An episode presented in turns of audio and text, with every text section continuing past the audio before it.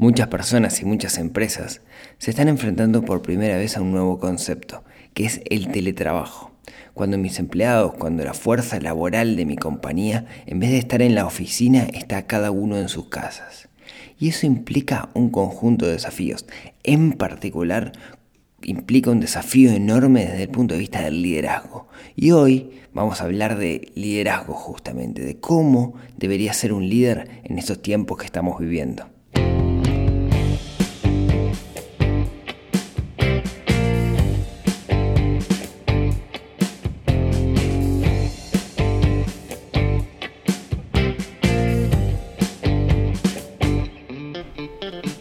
Muy buenos días, tardes, noches para todos. Bienvenidos a un episodio más, episodio número 93 del podcast de Neurona Financiera.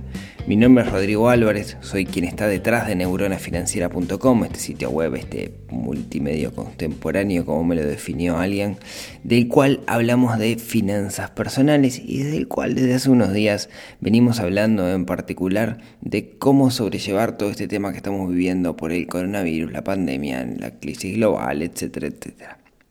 En particular, hoy quería tomar un tema que me parece que es sumamente interesante y he recibido varias inquietudes y he visto mucha gente que está complicada con esto. Y es esto del concepto de teletrabajo. Pero no voy a hablar del trabajo desde el punto de vista de cómo nosotros podemos gestionar nuestro tiempo, cómo nos podemos quedar en casa, cómo hacemos que los niños no estén todo el tiempo saltándonos arriba. Si quieren, podemos hablar de eso. De hecho, el otro día tuve que dar una charla sobre gestión de tiempo enfocado en eso. Sino que quiero hablar desde otro punto de vista y es algo que, como les decía, vengo notando mucho, que es el problema del liderazgo. ¿A qué me refiero con esto? Cuando nuestra fuerza de trabajo, cuando nuestros empleados están desde sus casas, lo que lo único que puede hacer, digamos, que funcione la organización en ese sentido es el liderazgo y la gestión. Entonces, quería hablar un poquito de eso, me parece que es algo sumamente fundamental, en particular porque he visto en estos días muchísimos gerentes que están sumamente complicados con este tema, que de alguna manera no la están pudiendo sobrellevar, que su forma de, de management, su forma de administración del personal no es adecuada, y entonces no es adecuada, no, miento, es una forma de administración que quizás funcione en un entorno eh, presencial cuando tengo al empleado ahí, pero que no funciona en estos tiempos. ¿sí? Que, no funciona en estos tiempos donde el foco no debería estar tan enfocado en qué es lo que estás haciendo. Perdón, el foco no debería estar enfocado en, qué haces en este momento, sino en los resultados que vos tenés. Entonces, vamos un par de pasos para atrás. Y si hablamos de, liderazgo, tenemos que hablar de qué es un líder. Y puede, haber varias definiciones, de hecho ahora un ratito más adelante vamos a citar algunas otras. Pero el líder es quien muestra el rumbo, ¿sí? es quien muestra el camino al equipo. Siempre una buena forma de definir un líder es, es en el ámbito militar, ¿no? Entonces ahí podemos, perdón, que siempre es una buena forma, es una buena manera de ejemplificar el, tema del liderazgo en, en, lo militar, digamos como que fácil.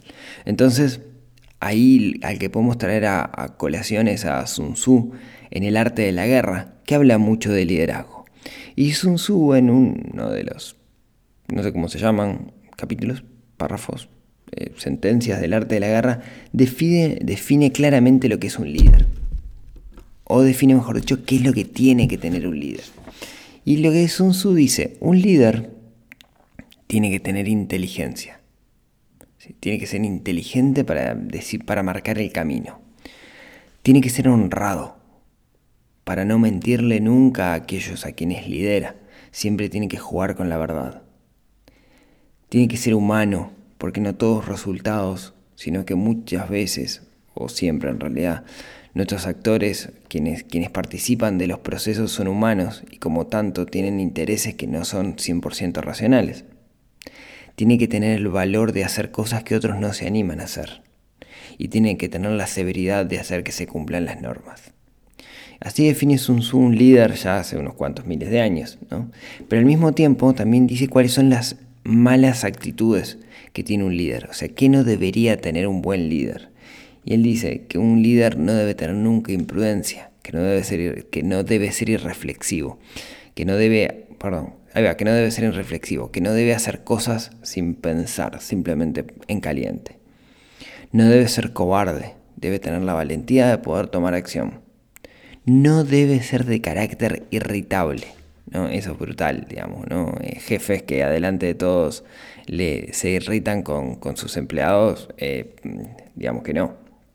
No debe tener la vanidad de que se le suban arriba los resultados.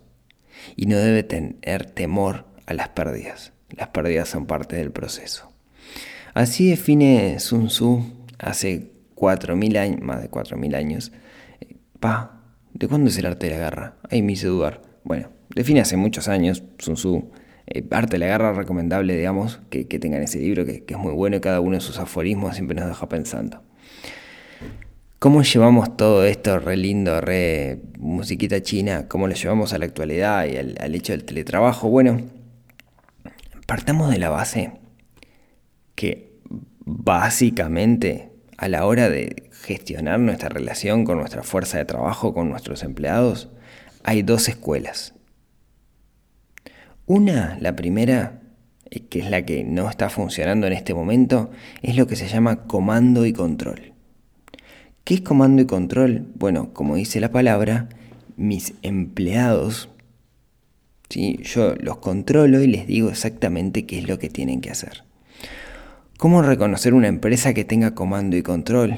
Bueno, usualmente las áreas de recursos humanos de esa empresa se llaman así, recursos humanos o capital laboral. ¿Sí? Fíjense que la denominación de las personas que trabajan es una denominación asociada a recursos y los humanos nunca son recursos. Porque justamente la forma en que se ve al empleado es como un recurso más, es un recurso y al no darle potestades hacer comando y control es fácilmente reemplazable siempre y cuando se lo entrene, digamos, en, en eso. Digamos, no se reemplaza de un día para el otro porque hay que entrenar a las personas. ¿Cuáles son las características que tiene este sistema de liderazgo basado en comando y control? Bueno, primero, nunca delega la responsabilidad. La responsabilidad es del líder y no delega, digamos, no delega responsabilidades a sus empleados en el sentido de que te dice cómo tiene que hacer las cosas. Si te mandas una macana va a ser culpa tuya en función del líder, no es que el líder sea el dueño de la responsabilidad en ese sentido, pero eh, te va, a decir, si tenés que pintar esa pared, te va a decir cómo pintarla, cómo preparar la pintura, cuándo la tenés que pintar y después te va a controlar cómo la pintaste. Lo importante no es tanto que pintes la pared, sino es cómo la pintes y que siga los lineamientos y las normas de la organización de cómo se debe pintar una pared. Obviamente, estoy poniendo un ejemplo, ¿no? O sea, te dicen exactamente qué es lo que hay que hacer. Y esto lo que termina pasando es que no se traslada una confianza al empleado. El empleado no es no se siente parte de la organización de cierta manera, ¿no? Es un esquema de control total, donde el líder, de alguna manera, controla a su empleado.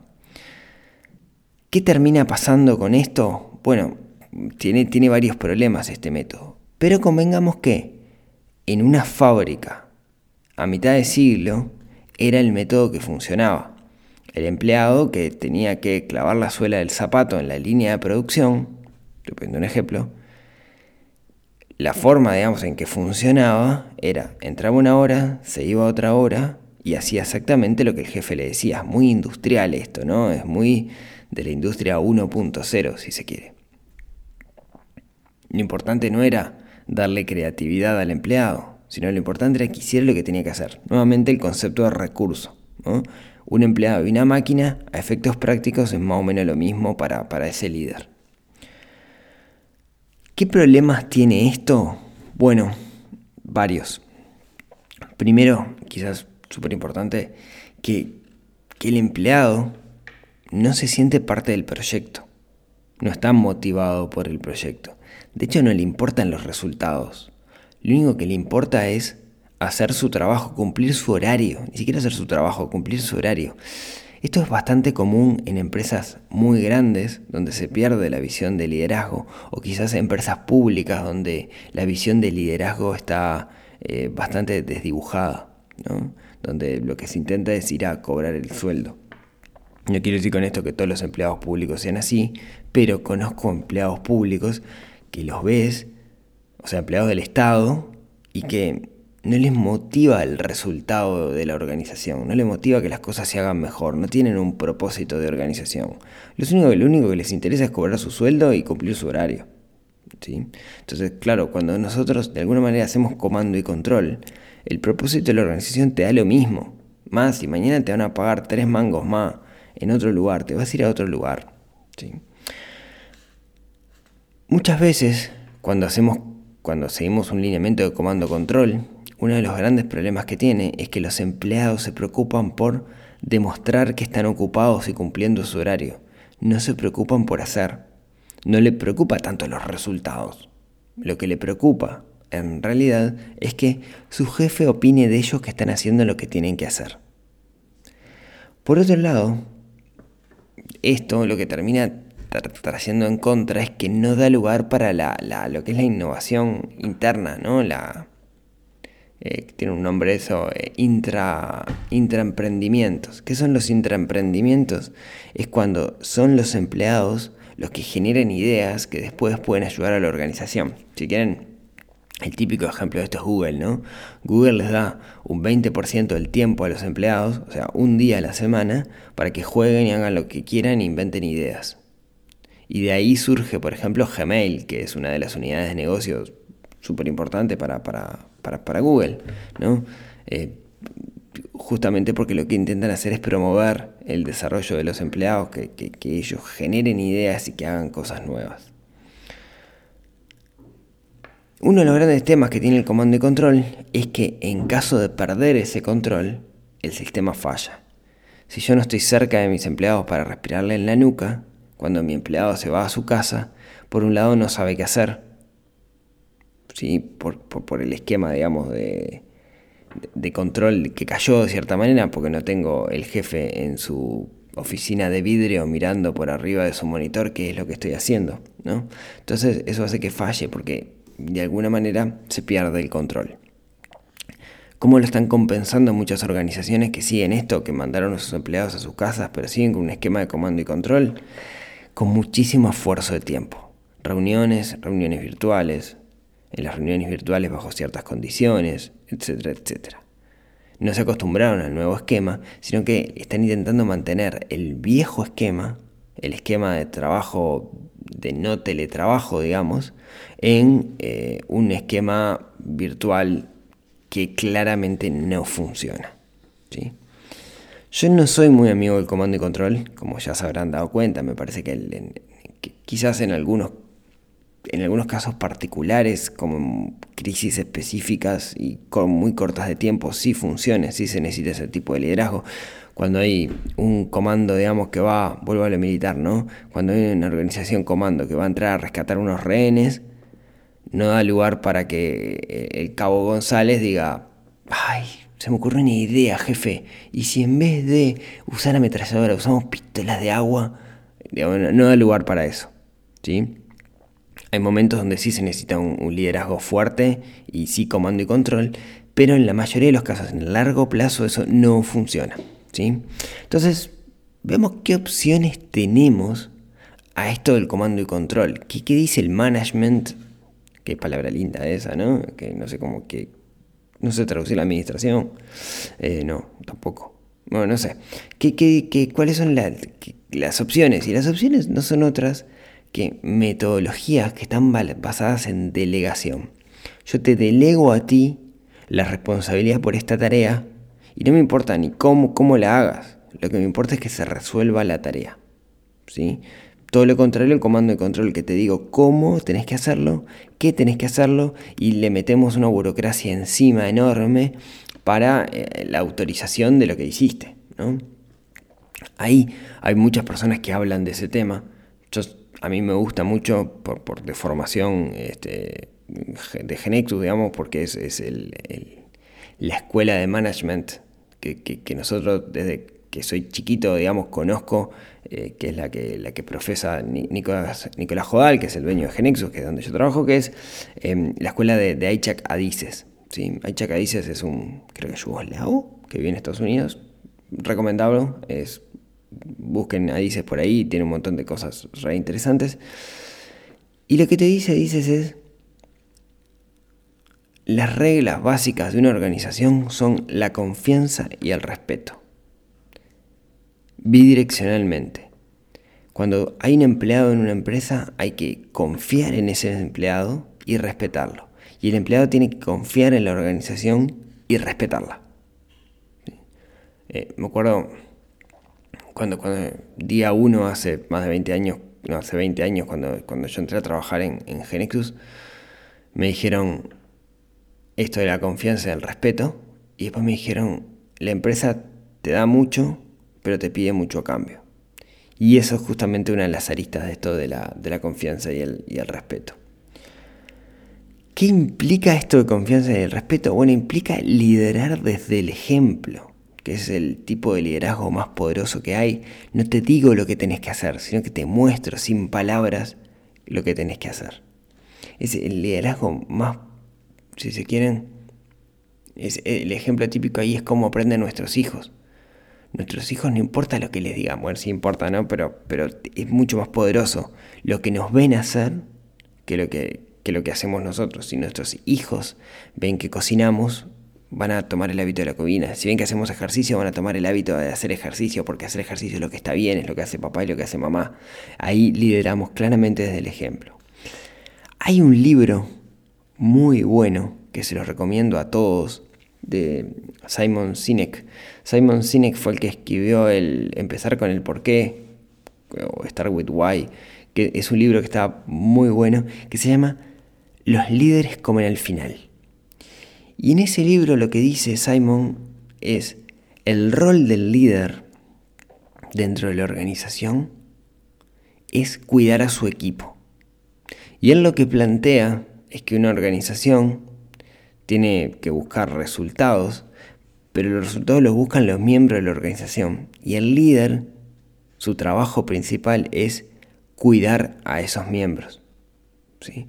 Entonces lo que dice es el desarrollo, el, perdón, el trabajo del líder, el laburo del líder, no tiene que ser hacer el trabajo, sino que tiene que ser enfocarse en el desarrollo del equipo. ¿sí? El líder lo que tiene que hacer es trabajar en su equipo, lograr que su equipo se desarrolle de la mayor forma posible cambia totalmente el rol con respecto al comando y control. En comando y control yo te digo qué es lo que tenés que hacer y cómo lo tenés que hacer y te voy a controlar que lo hagas. En, esta nueva forma de ver el liderazgo, lo que yo te digo es, mi trabajo como líder es ser un coach que te ayude a crecer como, como, como empleado y como persona cambia totalmente distinto. Escuchar, y ahí no metemos un coaching, ¿no? sino que escuchar cuáles son tus necesidades y desde la experiencia, desde el ejemplo, porque tengo más años acá, que por eso soy líder, indicarte un camino para hacerlo. Que quizás no sea el mejor. Entonces, vamos a ver juntos a charlar para ayudarte a aclararte las ideas para que vos mismo determines cuál es el camino. Ese es el rol del nuevo líder. Y ustedes podrán decir, ok, fenómeno, perfecto, pero cómo, cómo le llamo a la práctica esto, ¿no? Como porque de alguna manera tenemos proyectos en mi trabajo, soy una pyme, este, cada uno está trabajando desde su casa y es un caos esto. ¿Cómo, ¿Cómo podemos hacerlo? Bueno, no quiere decir, si nos vamos por estas metodologías basadas en delegación, no quiere decir que no tengamos que meter metodología justamente, que no tengamos que poner técnica para eh, ver cómo, cómo llevar adelante los proyectos en los cuales estamos trabajando. En ese sentido hay un montón de metodologías y creo que cualquier metodología de las que hay podemos aplicarlas a esto, siempre y cuando eh, tengamos la salvedad de que no poder hacer comando y control porque eh, no importa ya las 8 horas, porque estas, los empleados están en su casa y se pueden despertar a la hora que quieren no existe el concepto de marcar tarjeta hoy por hoy, porque me pueden marcar tarjeta a las, a las 8 y a las 5 de la tarde, pero en el medio pueden jugar con sus hijos. Eh, por eso el concepto de marcar tarjeta bien del comando y control y de la, del aire industrial no, funciona más hoy por hoy. ¿no? Entonces, la mayoría de las metodologías que hay para sustentar esta nueva forma de, gerenciar están basadas básicamente en metodologías que el foco es el resultado y no el foco es el cómo hacer las cosas. Y ahí, digamos, hay varias. Eh, eh, yo no, soy experto en eso, no soy gerente de proyecto, ni aunque lo echen alguna oportunidad, no, no, no, es mi fuerte, pero déjenme contarles algunas, ¿sí? Para, también para, para, que busquen ustedes. Hay una, una, escuela, que es la escuela de, de mm, gerenciamiento de proyectos, eh, que es el PMI, digamos, donde trabajan muy fuertemente con lo que se llaman los diagramas de Gantt. Básicamente un diagrama de Gantt es tener un diagrama un esquema de dependencias para, llegar a un objetivo. Por ejemplo, ¿no? Si yo quiero pintar una pared, un diagrama de Gantt, pueden buscar esto, Gantt con doble T por ahí por, Google para la de que estoy hablando, lo que dice es, ok, eh, si yo quiero pintar la pared, tengo que organizar el proyecto que es pintar la pared. ¿Qué implica eso? Comprar la pintura. ¿Quién, tiene la responsabilidad de comprar la pintura? Rodrigo. Perfecto. Después de comprar la pintura, ¿qué hay que hacer? Después de comprar la pintura, hay que comprar em, cartón para poner en el piso. Perfecto. ¿Quién tiene la responsabilidad? También Rodrigo. Después hay que eh, sacar todos los muebles. ¿Quién tiene la responsabilidad? Aira. Entonces, eh, después viene eh, limpiar la pared para pintarla, que tiene la responsabilidad Rodrigo. Se va dando como un orden de dependencia entre las distintas tareas, entonces lo que podemos, nos podemos imaginar que es como un trencito, ¿no? Que entonces yo tengo que liquidar el, el vagón 1 para poder hacer el vagón 2, el vagón 3. Entonces, esa es una forma de hacerlo. Trabajemos enfocados en proyectos, definamos proyectos, definamos esta clase de, diagrama, digamos, de quién, quién, tiene que hacer qué, y, eh, y después lo que se hace es un seguimiento del proyecto que puede ser semanal, por ejemplo, para ver cómo vamos y si se lograron tener las tareas. Hay un montón de herramientas online que permiten hacer esto. Asana, por ejemplo, Trello, Monday. Eh, Monday no la conozco, pero cada vez que veo un video en YouTube me aparece una publicidad en monday.com, así que supongo porque gastan mucha plata en publicidad que al menos deben tener muchos clientes. Esa es una metodología. Y después existen otras, digamos, hay miles y no las sé todas, ¿no? Hay otra que a mí me gusta mucho, que es la metodología, lo que se llama metodologías ágiles, ¿sí? En la metodología ágil, básicamente se simplifica muchísimo el sistema y lo que se dice es, el problema que tiene cuando se hace un, un proyecto a largo plazo es que la realidad por el camino va cambiando. Entonces, si bien vos tenés que tener bien claro el norte, pintar la pared, en el medio, digamos, pueden pasar muchas cosas. Entonces, no te pongas, no hagas un plan de acá hasta que la pared esté pintada. Pensemos en un ejemplo un poco más grande, no que pintar una pared, empecemos un proyecto grande, sino que de alguna manera vamos haciendo como planes más chiquitos. ¿no? Entonces, por ejemplo, hay una metodología que se llama Kanban, que lo que dice es, bueno, tenemos básicamente tres estados de cosas. Cosas que tenemos que hacer, cosas que estamos haciendo y cosas que hicimos. Entonces, ¿cuál es el chiste? El chiste es ir eligiendo periódicamente, por ejemplo semanalmente, cuáles son las cosas que vamos a hacer esa semana. Tener la lista de cosas que tenemos que hacer, priorizadas, ir tomando de a una y tener el foco. Eso, digamos, es una metodología que se le llama, como decía, metodologías ágiles, que tienen menos saturación de eh, burocracia, si se quiere. ¿Cómo funcionaría esto? Bueno, por ejemplo, si hay un proyecto, si hay una organización que tiene un proyecto, ¿no? Eh, ese proyecto tiene distintas cosas que hay que hacer. Lo primero que se hace es definir quién es el dueño de ese proyecto. Y se hace una pequeña reunión de 10 minutos todos los días, que perfectamente puede ser online, para ver cómo va avanzando cada uno en las tareas que tenía asignadas. Y periódicamente, por ejemplo semanalmente, lo que se hace es revisar cómo fue ese ciclo y definir las, eh, lo que llama una retrospectiva, ¿no? y definir qué es lo que queremos hacer para el siguiente ciclo, cuáles son las tareas que queremos encarar. ¿sí? Ahí busquen en YouTube metodologías ágiles que hay en pila de, material y les puede dar una mano. ¿Qué tienen de particular, digamos, estas dos escuelas? Que lo importante no es tanto cómo se hacen las cosas, sino lo importante es que se haga, lo importante es que se llegue al resultado. Y hoy, en el mundo en que estamos viviendo, me parece que la clave es, en vez de comando y control, empoderar a la gente que trabaja con nosotros para que primero sepan qué es lo que tienen que hacer, pero que al mismo tiempo tengan la libertad de hacerlo como ellos quieran. La clave para todo esto, la clave y la herramienta poderosa que debería tener cualquier líder para esto es la comunicación. ¿sí? El líder su objetivo es guiar y para eso tiene que comunicar exactamente qué es lo que se quiere. La comunicación es la habilidad más importante hoy por hoy. Le siguen otras, ¿no? Empatía, el saber escuchar, el poder entender, digamos, qué es lo que el otro quiere, no solamente lo que nos dice, sino lo que realmente quiere. El líder, así como lo visualizo yo, es el mejor entre sus pares. ¿Sí? Es un par, pero que en algunas cosas es mejor que los demás. Y su objetivo, el objetivo del líder, no debería ser, eh, según Simon, según Simon Sinek, digamos, ¿no? ¿no? No debería ser el resultado en sí, sino que el objetivo debería ser guiar y formar a su equipo, en particular formar líderes. ¿Sí? lograr que la organización trascienda a la salida de ese líder. Vieron que es bastante común que desaparezca el líder de una organización y la organización muera. Y eso fue porque seguramente hacía comando y control y no formó líderes. Y Adices una de las cosas que dice es, el objetivo, el objetivo de una organización es perdurar al, fallecimiento de su fundador. ¿sí? Entonces, hoy la comunicación se hace una herramienta vial. En el contexto del teletrabajo, ¿sí? estamos perdiendo varias facetas de la comunicación. Saben que la comunicación no es solamente lo que escucho, sino lo que veo, cómo me muevo, etc. Y hoy estamos todos adelante de una pantallita. Entonces, la comunicación es súper importante para los líderes, más que nada. Hoy tienen que tener muy claro cómo definir y cómo comunicar las expectativas, cómo comunicar los objetivos. Creo que es re importante que definir para un líder hoy el propósito de la organización en el periodo de tiempo. Quizás el propósito de una organización este trimestre, que va a ser complicado económicamente para muchos, no sea ganar la mayor cantidad de dinero posible, debería haber un propósito que comparta todas las organizaciones y el encargado de marcar ese propósito es el líder. Y llevar, de alguna manera, llevar ese propósito para abajo y después transformar ese propósito en acciones.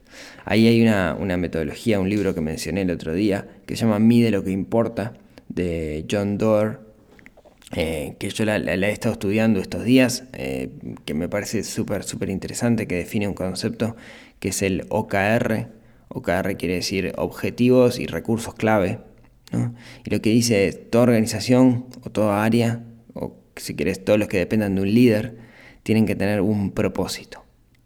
Un propósito que compartan, un propósito que sea noble. Ese propósito, les pongo un ejemplo, si quieren. Por ejemplo, Tata, el supermercado, tiene un propósito que es bajar el costo de vida de los uruguayos. Ese propósito se transforma en objetivos objetivos puntuales, menos volados. Y después ese objetivo se transforma en key result eh, o resultados clave, que son resultados que tienen que obtener parte de los, eh, de los empleados, quienes están debajo del líder. Eh, por ejemplo, si vamos que, vamos a poner un ejemplo, ¿no? Tata, ¿cuál es el propósito? Bajarle el costo de vida de los uruguayos cuál es el, objetivo de un gerente en particular.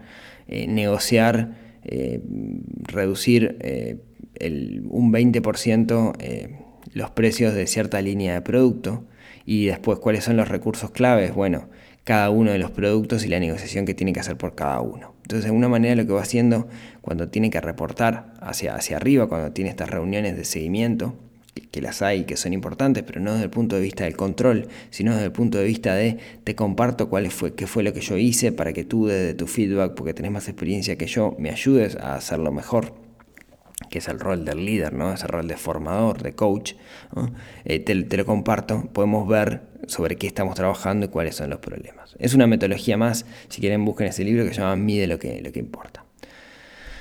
Entonces, para, para terminar, porque me quedó más largo de lo que tenía en los planes este, este episodio. En este contexto de, trabajo que estamos viviendo, donde muchas empresas por primera vez se están enfrentando a que sus empleados no estén en sus oficinas, el rol del líder es vital. El comando y control, esta estrategia en el cual yo te digo qué tenés que hacer, cómo tenés que hacerlo y cuándo lo tenés que hacer y después te controlo que lo hayas hecho, no funciona en este nuevo mundo. Tenemos que ir a una metodología en la cual empoderamos. Hay muchas hicimos un pantallazo de algunas que hay y resaltamos que el valor clave que tiene que tener el líder hoy por hoy es la comunicación, saber comunicar exactamente las expectativas y enfocarse en la seguridad de su equipo, enfocarse en que su equipo esté bien y en formar el equipo y tener un buen equipo. Mi visión es que si logramos hacer un cambio de switch y vamos hacia ese enfoque, los resultados que vamos a tener van a ser mejores y más que nada en el contexto actual donde eh, lo que la fidelidad de la gente que trabaja con nosotros tiene que estar ligada al propósito de la compañía, ¿sí? a, la, a la posibilidad de crecimiento dentro de la compañía y de aprendizaje, y no tanto a hice lo que vos me dijiste. Entonces, espero aquellos que tengan empresas que este episodio les pueda aportar un poco de valor. A aquellos que son empleados y están trabajando para un jefe, sutilmente mándenle este episodio para que a ver, cuenten si están de acuerdo o ver qué están haciendo para dejar de hacer este comando y control y estén pasando a estas metodologías basadas en, delegación. Así que bueno, como siempre, muchísimas gracias por haberme escuchado hasta acá. Eh, si tienen ganas, como nos vemos, nos hablamos, nos escuchamos el próximo miércoles en otro episodio que ayude a desarrollar nuestra neurona financiera. Hasta la próxima.